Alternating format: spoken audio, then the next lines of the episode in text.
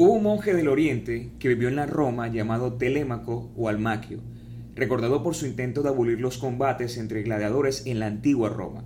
La historia cuenta que este monje había decidido apartarse del mundo y dedicar su vida a la soledad, a la oración, a la meditación, al ayuno, a fin de poder salvar su alma.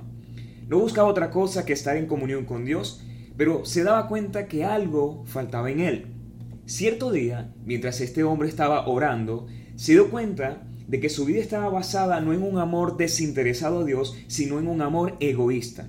Él descubrió que si quería seguir a Dios tenía que servir a los hombres, y esto no podía lograrlo de forma aislada. Él entendió que debía volver a las ciudades, a los pueblos, y conectarse con personas llenas de pecado y de gran necesidad. Para su sorpresa, al llegar a Roma, la ciudad más grande del mundo, se dio cuenta de que esta ahora era una ciudad oficialmente cristiana. Pero había algo que le sorprendía aún más, algo que estaba sobreviviendo en aquella Roma. Aún existía la lucha entre personajes llamados gladiadores. Ya no se arrojaban a los cristianos a los leones, ahora eran prisioneros de guerra quienes debían luchar a muerte para divertir al pueblo. En este tipo de sociedad aparentemente cristianizada, disfrutaba ver la sangre de los gladiadores en la arena de lucha. Se dice que cuando Telémaco consiguió llegar al sitio de las luchas, se encontró con más de 80.000 espectadores clamando sangre derramada. Los que salían a la arena proclamaban un saludo. Hola César, los que vamos a morir, te saludamos. La lucha empezó y Telémaco estaba sorprendido por lo que estaba viendo. Hombres por quienes Cristo había muerto se estaban matando para divertir a un pueblo que se identificaba como cristiano. Telémaco saltó la barrera, se puso entre los gladiadores, que estos al verlo se detuvieron instantáneamente. Que sigan los juegos, gritaban las multitudes, pero Telémaco volvió a colocarse entre los luchadores.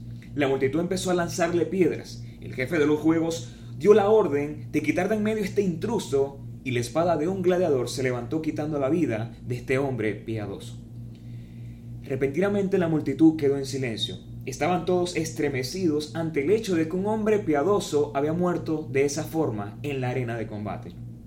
Los juegos terminaron abruptamente aquel día y nunca más se volvió a celebrar las peleas. Telémaco, con su muerte, había acabado con ellos. Con referencia a esta historia, un historiador dijo su muerte fue más útil a la humanidad que su vida. Al perder su vida, había hecho más de lo que hubiera podido hacer cultivándola aislado en el desierto. Creo que los grandes cambios de una persona o de una sociedad provienen de las grandes dificultades y de los grandes sacrificios. Lo vemos en la vida de Jesús, que siendo en forma de Dios no estimó ser igual a Dios como, como una forma en que aferrarse, sino que tomó forma de hombre, humillándose a sí mismo hasta la muerte y muerte de cruz.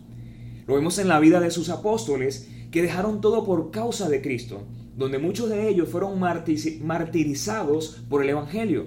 Lo vemos en la historia de la iglesia del primer siglo, que a pesar de las muchas dificultades y persecuciones pudieron florecer e impactar su tiempo, provocando cambios significativos en la historia, porque entendieron que Dios se glorifica en medio de las dificultades y de las más grandes crisis. Y también Pienso que hoy podemos seguir viendo esto en la iglesia en estos tiempos. Si llegamos a entender que en medio de las debilidades, de las dificultades y de las grandes restricciones podemos provocar en nuestro entorno grandes cambios. Quiero preguntarte, ¿las dificultades son un problema para ti en este tiempo? ¿O son una oportunidad para mostrar a Dios? Quiero invitarte a que me puedas acompañar a tener una lectura en Mateo 16, versículo 13 al 18. Este es un momento interesante donde Jesús está con sus discípulos conversando y Jesús inicia una poderosa conversación. Inicia también haciendo ciertas preguntas, pero vamos a leer la palabra.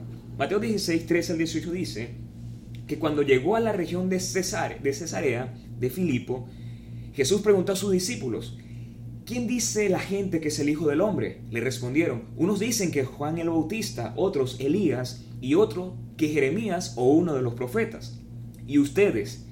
¿Quién dice que soy yo? Tú eres el Cristo, el Hijo del Dios viviente, afirmó Pedro. Dichoso tú, Simón, hijo de Jonás, le dijo Jesús, porque esto no te lo reveló ningún mortal, sino el Padre que está en el cielo. yo te digo que tú eres Pedro, y sobre esta piedra edificaré mi iglesia, y las puertas del reino de la muerte no prevalecerán contra ella. En lo personal, cuando yo enseño o predico, a mí me gusta hacer muchas preguntas por varias razones. Una de ellas es porque quiero ver si las personas están realmente atendiendo lo que estoy diciendo. También es para hacer reflexionar con las palabras que pueda compartir, pero también es darme cuenta si realmente se está decodificando mi mensaje. Pero cuando hablo de preguntas, pienso que quien hacía las grandes preguntas era Jesús.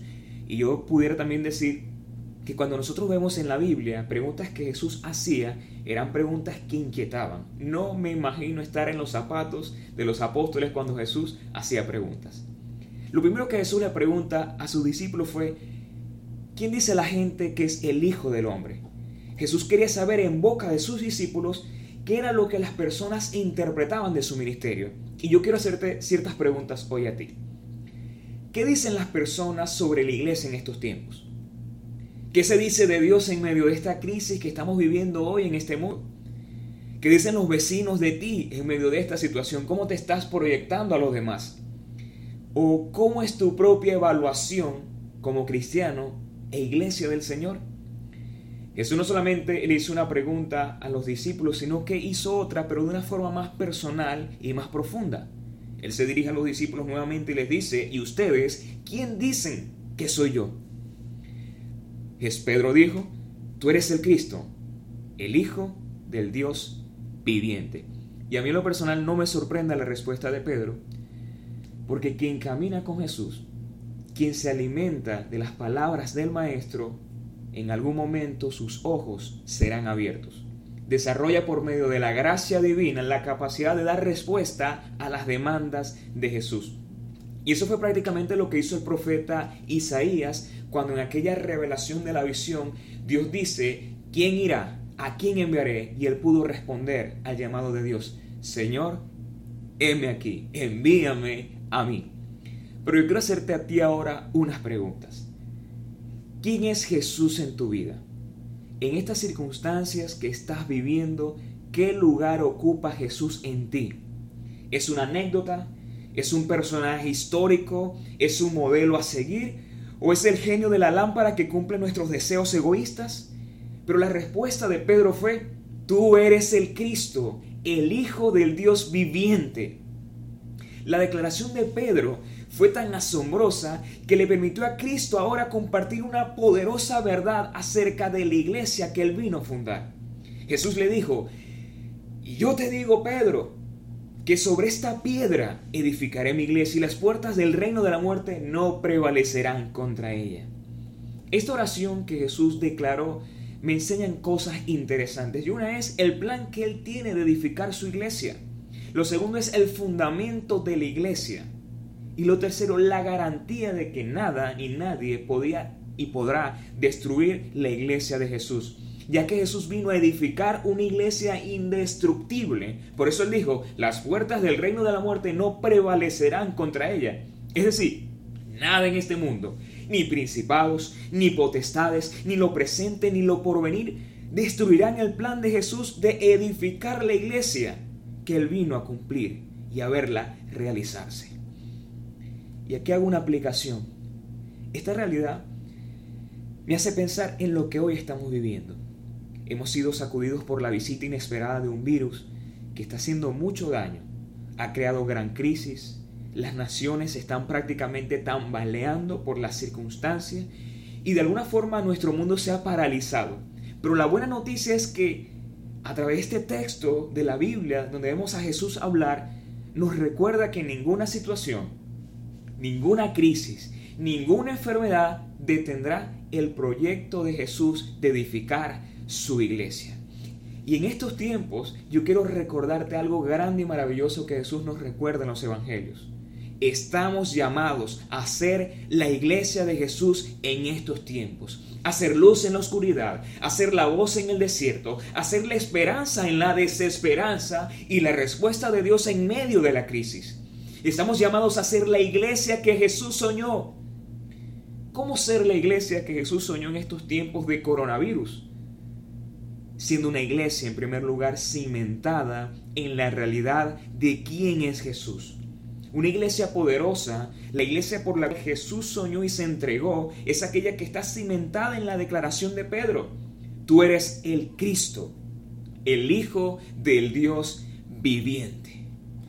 La declaración de Pedro en lo personal a mí me brinda grandes realidades. Y la primera es, Pedro estaba diciendo con estas palabras que Jesús era un profeta y más que un profeta, ya que Jesús como un profeta estaba representando a Dios delante de los hombres, pero también estaba declarando a Jesús como un sacerdote, porque un sacerdote representa a los hombres delante de Dios, pero también como rey, porque establecería un reino inconmovible, un reino indestructible. Y como si fuera poco, estaba presentando a Jesús como el Dios mismo, el Dios hecho hombre, Dios en sandalias. En estos tiempos debemos hacer de Jesús la voz que nos guía en el desierto. El amigo fiel que conoce y se compadece de nuestras aflicciones, el rey que sostiene y dirige nuestras vidas.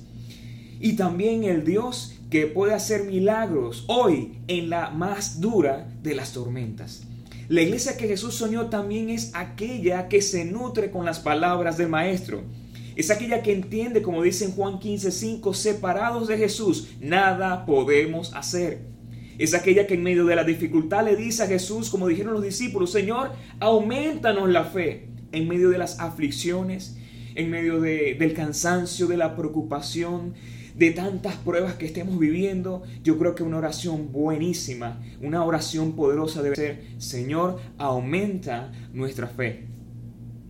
Una iglesia que se nutre de las palabras del Maestro es aquella que en las necesidades, en las pruebas de la vida declara no solamente del pan vive el hombre, sino de toda palabra que sale de la boca de Dios.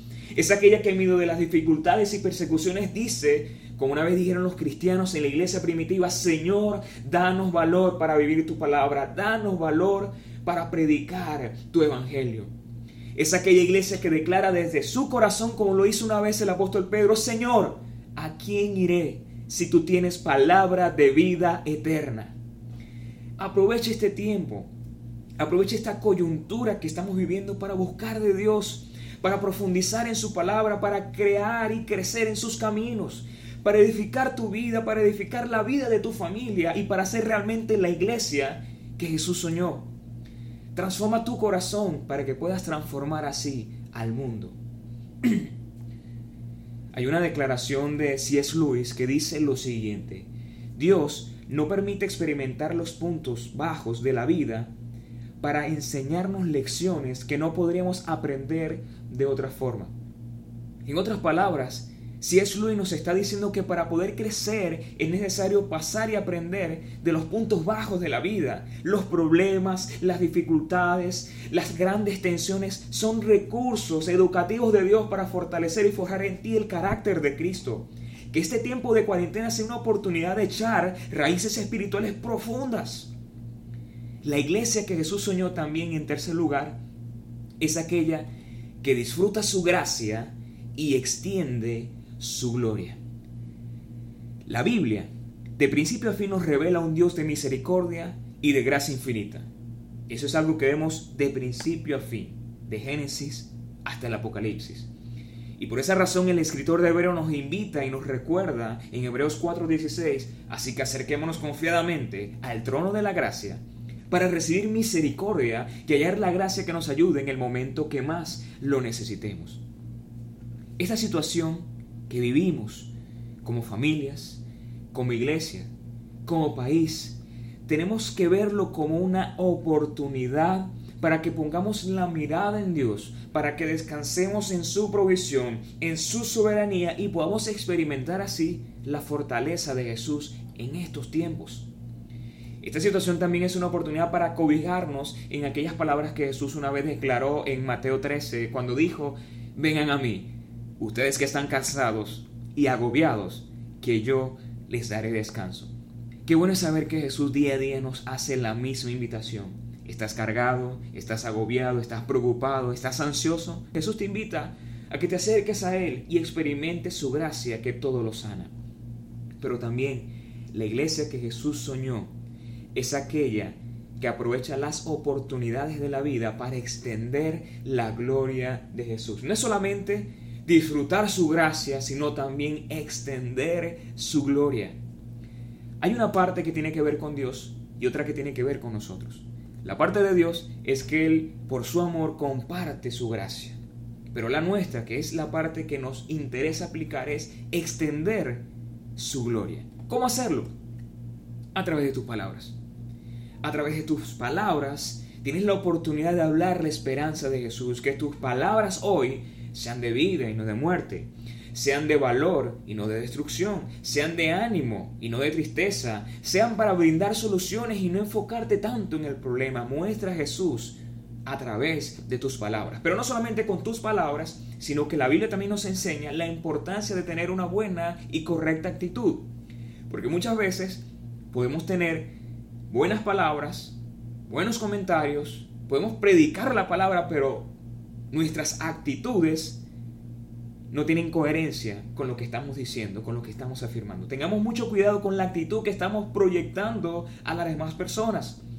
¿Qué están viendo los demás de ti? ¿Qué está viendo tu familia, los vecinos, tus amigos, compañeros del trabajo en ti? Y en tercer lugar, ¿cómo puedes mostrar y extender su gloria a través de tus acciones? ¿Qué estás haciendo con lo que recibes a diario de Jesús? Hace unas semanas compartía acá en la iglesia que una de las formas para amar la iglesia era interesándote en los demás, que muchas veces nosotros corremos el riesgo de enfocarnos en actividades, en proyectos, en procesos y olvidamos que lo que importa son las personas. Esta situación que estamos viviendo es una oportunidad para conectarte con otros, como le escuché decir a un predicador en estas semanas. Esto es una oportunidad y tenemos que entender que, bueno, aunque no podemos compartir espacio, sí podemos compartir tiempo con las personas. Haz una llamada, envía un mensaje de ánimo, busca una forma de tener un gesto de cortesía, ora por los demás. Hay mucha necesidad. Hay gente que necesita oración, hay gente que necesita escuchar un mensaje de esperanza, hay gente que necesita un brazo para llorar, unos brazos que lo sostengan. Yo creo que estamos llamados en estos tiempos a ser el buen samaritano en la comunidad donde Dios nos permite desarrollarnos. Y lo más importante, tenemos que ver esta circunstancia coyuntural como una ocasión para compartir de Dios con otros. Y de eso se trata, extender la gloria de Cristo. Mi reto en esta semana es ser la iglesia que Jesús soñó. Ser la iglesia por la cual Jesús se entregó sea aquella iglesia por la cual Jesús en Juan 17 oró y pidió, no los alejes del mundo, pero sí guárdalos del maligno. Y otra cosa interesante de la oración sacerdotal que Jesús tuvo en Juan 17 es que cuando Jesús oró por nosotros, Él dijo, yo quiero que sean uno, así como tú y yo, mi Dios, somos uno.